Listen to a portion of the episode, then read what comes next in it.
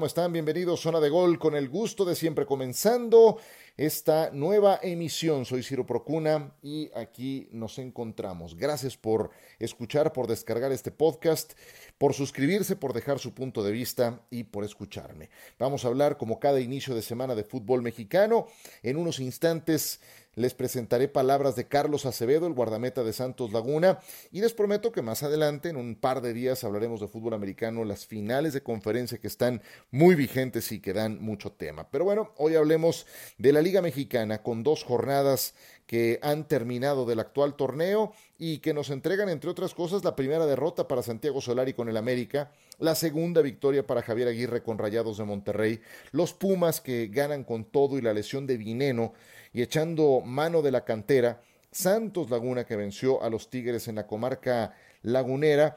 Y les decíamos que íbamos a presentarles las palabras de Carlos Acevedo, que platicamos con él en ESPN Radio Fórmula. Eh, y el Cruz Azul que sigue dando de qué hablar, pero no exactamente por cosas positivas en la cancha, porque ahí simplemente no se ha ganado, está Cruz Azul relegado después de dos jornadas.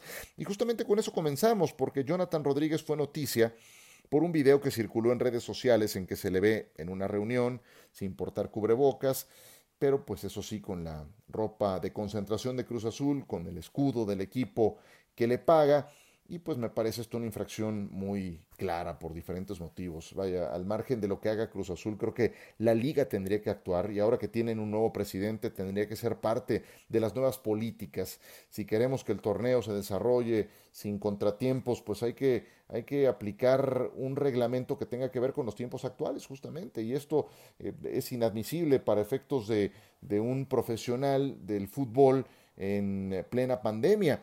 Eh, eh, como ha ocurrido en otras ligas.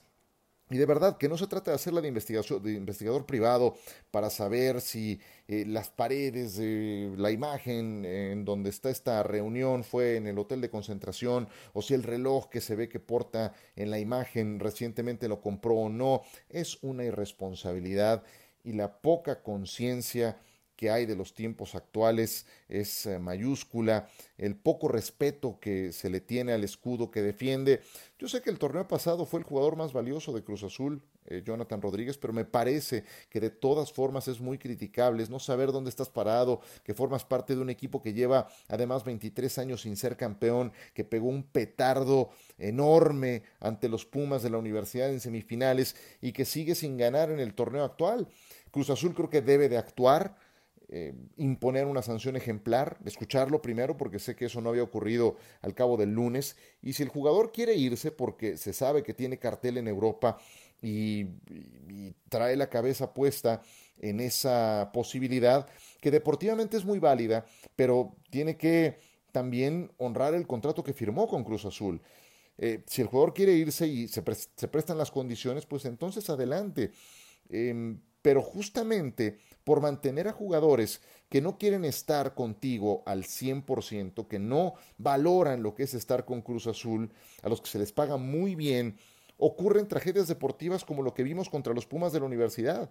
Y le toca justamente a Álvaro Dávila resolver esta situación. Estoy seguro que Álvaro no será la primera vez que tenga que resolver algo de este tipo. Es la ventaja de tener a alguien con más de 20 años de experiencia en el medio futbolístico Claro que afecta en lo deportivo, pero creo que sentaría un precedente muy delicado si no actúa con firmeza. En eh, la cancha, el equipo pues, no pudo con el Puebla, en el Estadio Azteca, poco más que decir, gol de Cristian Tabó, por eso lo quería llevar Juan Reynoso al plantel. Reynoso llegó a semana y media de que empezara el torneo de liga y luego preguntan pues, por qué las cosas no funcionan. Por eso justamente, porque qué se va a ver de la mano del técnico después de dos jornadas, pues eh, ocurren estas cosas. Aunque creo que hay jugadores como para pensar en que eh, el inicio de Cruz Azul hubiera sido mejor. Se tardaron en elegir al técnico y eso es consecuencia eh, de, de, esa decisión. Em, Rayados que le gana al América era el juego de la jornada y la verdad es que entregó muy pocas emociones. El único gol fue por la vía penal por parte de Rogelio Funes Mori. Cobró potente raso por el centro. Em, hay polémica en la marcación del penal, pero si nos apegamos a lo que dice el reglamento, yo creo que estuvo bien marcado. El brazo de Juárez está en una posición antinatural Yo sé que el balón hace contacto primero con el pecho y después con la mano del jugador, pero eso es suficiente para marcar el penal por la posición que guarda la mano al momento en que el balón le impacta.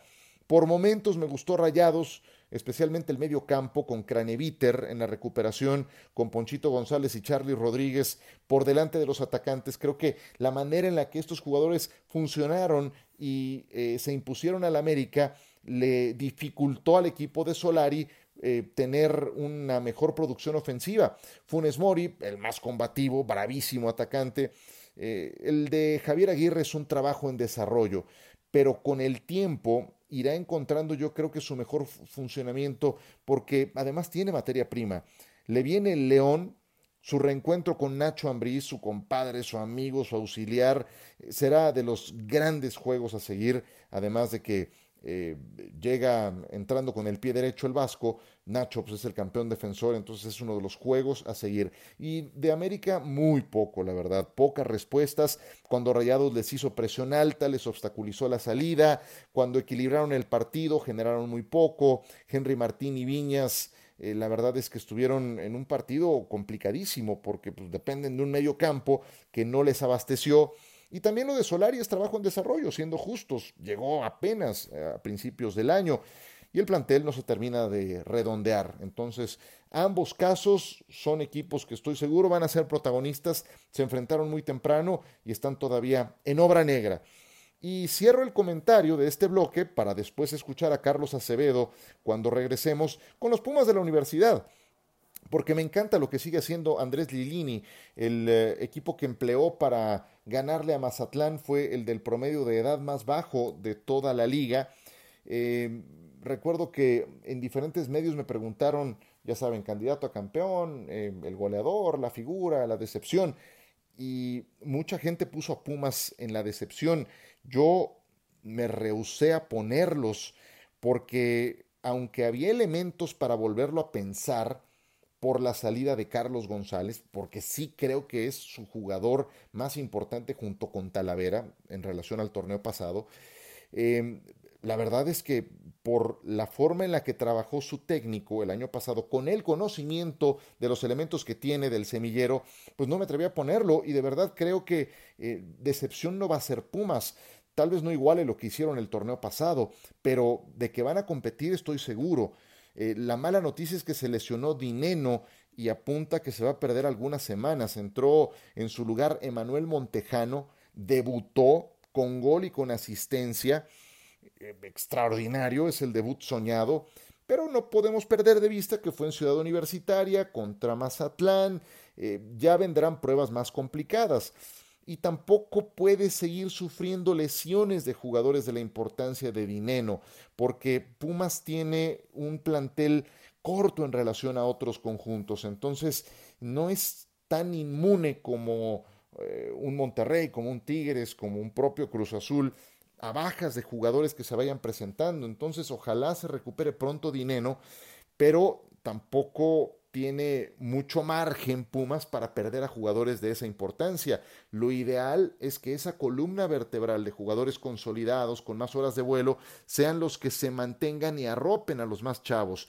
Eh, lo de dinero los va, los va a impactar, lo van a extrañar, de eso no tengo duda, y le deseamos pronta recuperación a este jugador que se convierte en el puntal de universidad para resolver los temas adelante. Hacemos una pequeña pausa en esta zona de gol, continuamos hablando de fútbol. En un instante las palabras de Carlos Acevedo, el guardameta de Santos Laguna.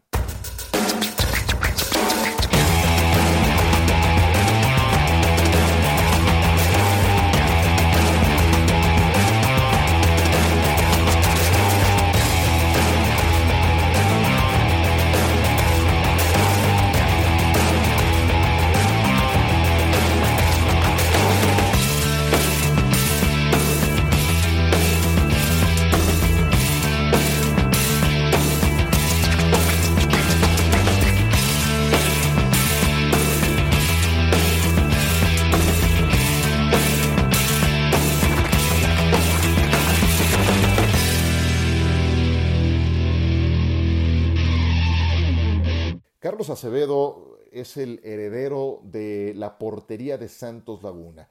eh, no es cualquier cosa, ¿eh? ya por ahí han pasado jugadores como Marchesín, José Miguel, Osvaldo Sánchez, em, eh, por mencionar algunos. Estamos hablando de gente de mucho peso, de mucha calidad, pero Acevedo está muy claro en dónde está parado, de la responsabilidad que tiene y me encantó la plática que tuvimos con él en ESPN Radio Fórmula al inicio de esta semana. Aquí les presento una parte, un fragmento de esa conversación que tuvimos con Carlos Acevedo, que le paró un penal a Carlos González este domingo en el juego de la jornada 2 de Santos Laguna. Sí, claro, este, pues un momento muy, muy feliz, muy contento el, poder atajarle el penal a, un gran jugador como lo es Carlos González. Eh, obviamente, pues más contento con el resultado que, que fue una gran victoria que, que nos, nos da mucha confianza en este inicio del campeonato, pero bueno, como, como lo comento, es un inicio, entonces hay que seguir trabajando. Te, mueves sobre la, la línea, eh, eh, Carlos, como una táctica para, para tratar de desconcentrar al, al tirador. te fijas mucho, te fijas muy bien, Heriberto. Este, sí, mira, trato de, de analizar siempre a los rivales. Obviamente, al, al final de, del pateo del jugador, pues tomo una decisión y, y, voy con todo a, mi decisión. Entonces, afortunadamente decidí correcto y, y se logró la tajada. Carlos, hace, John Sutcliffe hace mucho tenía ganas de, de hacerte esta pregunta, he estado muy al pendiente, sé, sé lo que piensa tu directiva sobre tu presente y tu futuro. ¿Nos puedes llevar a ese momento cuando cuando ya te querías retirar del fútbol, cuando pensaste que ya te ibas a regresar a tu casa y todo lo que pasó para que hoy estés como titular de Santos, ¿nos puedes llevar a ese momento tan difícil? ¿Qué tal, John? Te, saludo con mucho gusto. Sí, este, pues son situaciones que, que me tocaron vivir.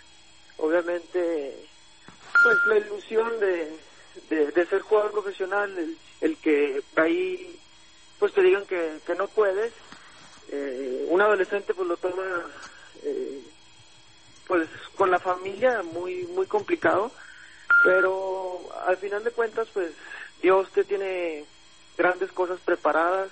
Eh, obviamente agradezco mucho a mi familia que, que siempre me apoyó y cuando se dio la oportunidad de volver no lo dudé este porque por ahí puede entrar el ego de, de no volver y, decir pues no yo no voy a, yo no voy a a Santos porque pues ya dijeron que, que yo no servía para esto. Entonces, sí fue un tema muy complicado que, que me dolió bastante en mi adolescencia.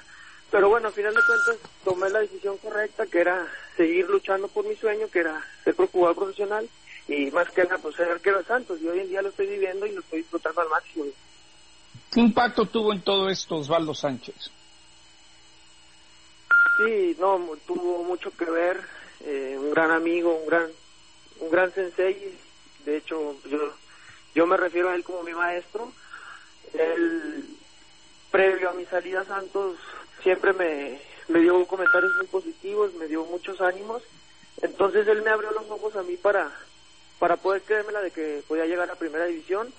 Eh, y cuando pasa el, el recorte de la salida en Santos, él pues siempre me apoyó y siempre estuvo ahí este, echándome buenas vibras cuando yo decido volver a Santos, la primera persona, además de mi familia, en, saber la noticia, pues fue, fue Osvaldo por, por el agradecimiento que siempre le he tenido por, por sus buenos consejos.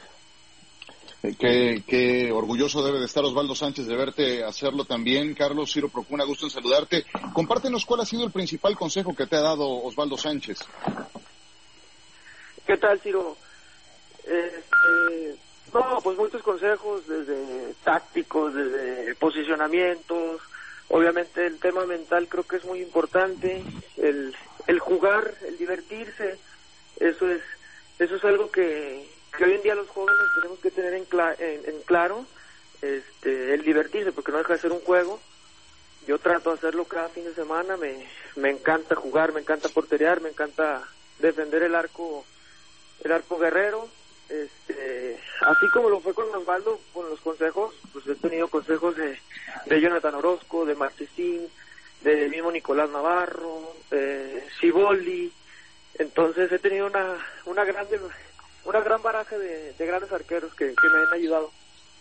Oye, y ya te tocó portar el gafete de capitán. ¿Qué sentiste cuando te lo pusiste por primera vez?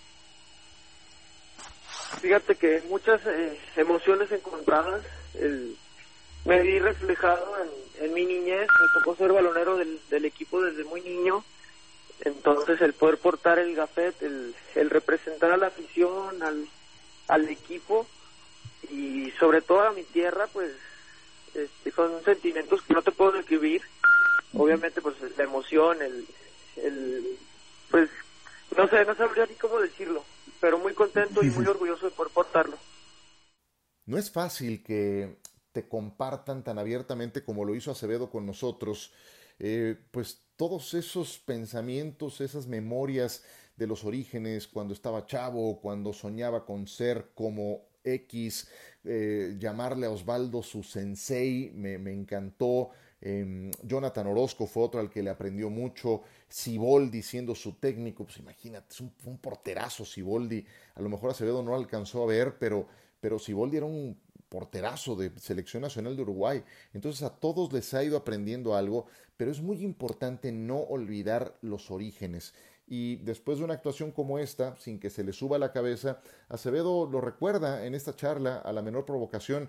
Eh, justamente salió cuando le pregunté qué había sentido cuando se puso por primera vez el gafete de capitán. Al ser un canterano, al llevar ya un tiempo en el equipo, va adquiriendo jerarquía y se ha ganado ese derecho. Y el técnico no es ningún tonto, el, señor Almada sabe muy bien su negocio, sabe que no le va a dar el gafete de capitán a cualquiera o a alguien que se vaya a marear. Qué gusto de verdad que Santos Laguna tenga un portero con esta actualidad y con un techo todavía tan alto como el de Carlos Acevedo. Con eso cerramos, muy pronto tendremos más zona de gol, estamos empezando a tambor batiente este año, vienen las finales de conferencia de la NFL y de eso hablaremos en nuestra próxima entrega. Gracias por su compañía, por ahora que la pasen muy bien y hasta pronto.